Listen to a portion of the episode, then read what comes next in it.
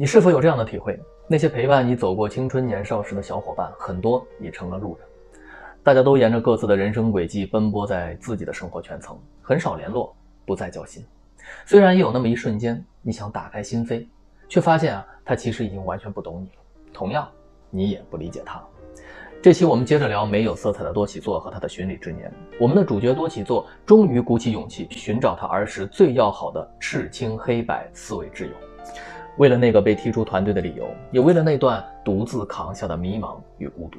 幸运的是，他打听到了赤青黑白的下落。赤现在是一名豪华汽车品牌的销售，青成立了自己的培训公司，黑定居在芬兰，过着平静闲适的生活。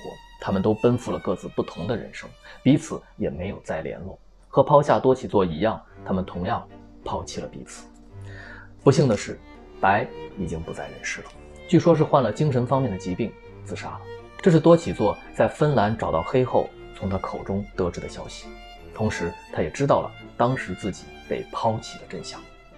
白在上大学时曾遭遇了一次侵犯，然后便怀孕，这是一个让人崩溃的现实，更何况。降临在一个柔弱文静的姑娘身上，恐惧和无助占据了她所有的心神，她不知道该怎么面对，她只能把自己的这段遭遇告诉给唯一的同性好友黑，但告诉的方式却是承认事实，隐瞒真相。他把侵犯自己的那个人说成是多起座，好像只有这样，大家才会转移对他不幸原因的追溯，但代价是怨恨，甚至是仇恨，也不可避免地发泄到了多起座的身上。白自救的方式极端又偏执，但似乎他只能通过这样的方式来掩盖自己的真实。这是一个连他自己也不愿意、没有勇气面对的真实。一时的别扭终于熬不过岁月的研磨，白的性格始终让他无法摆脱这段痛苦的回忆。自身遭遇的不幸和污蔑友人的自责，终于日复一日，脆弱的神经被压断了。他选择离开这个令他备受折磨的世界。但世界从来不会故意折磨某人，那个折磨的力量都来自他自己。白的遭遇让多起座既震惊又心疼，他解释自己从来没有做过白所说的事。黑却并不意外，他其实早就知道白是在说谎，但他不能拆穿，因为他看到了白当时已经痛苦到了极点。如果硬要拆穿他，鼓励他去找真正的凶手，白可能当时就崩溃了。于是黑只能选择完完全全接受他。拿出一副相信他所说一切的样子，然后陪着他，支持他。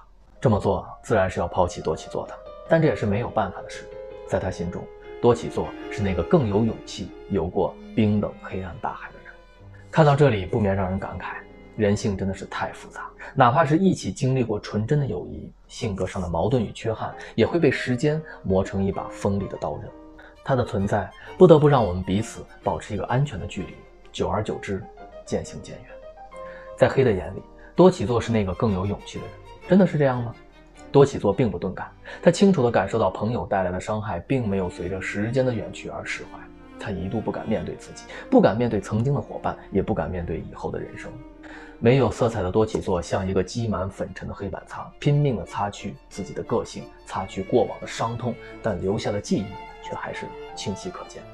曾听过一句话：勇敢不是不害怕。而是害怕，却依然面对，所以心里揣满了害怕的多起座是有勇气的。他知道自己只能独自游过那冰冷的大海，只有这样，过去的一切才会烟消云散，自己也才会有新的未来。很幸运，他做到了。直至此时，多起座才终于接纳了一切，在灵魂的深处，他领悟了，心与心之间不能只通过和谐结合在一起，通过伤痛反而能更深的交融。每一份宁静之中，总隐没着悲痛的呼号；每一份宽恕的背后，总有鲜血洒落大地；每一次接纳，也总要经历沉痛的失去。这才是真正的和谐深处存在的东西。村上的文字总是善于挖掘人内心那些非常隐秘和细小的情感，这本书的代入感也是非常的强。多起作就像是我们每个人，从一个认不清自己的小白一路成长，不断的遇上人和事儿，再从这些反射中。照出自己的模样来，只是这个过程是孤独的，是需要勇气的。黑暗的大海尽头，一定是多彩的彼岸。加油！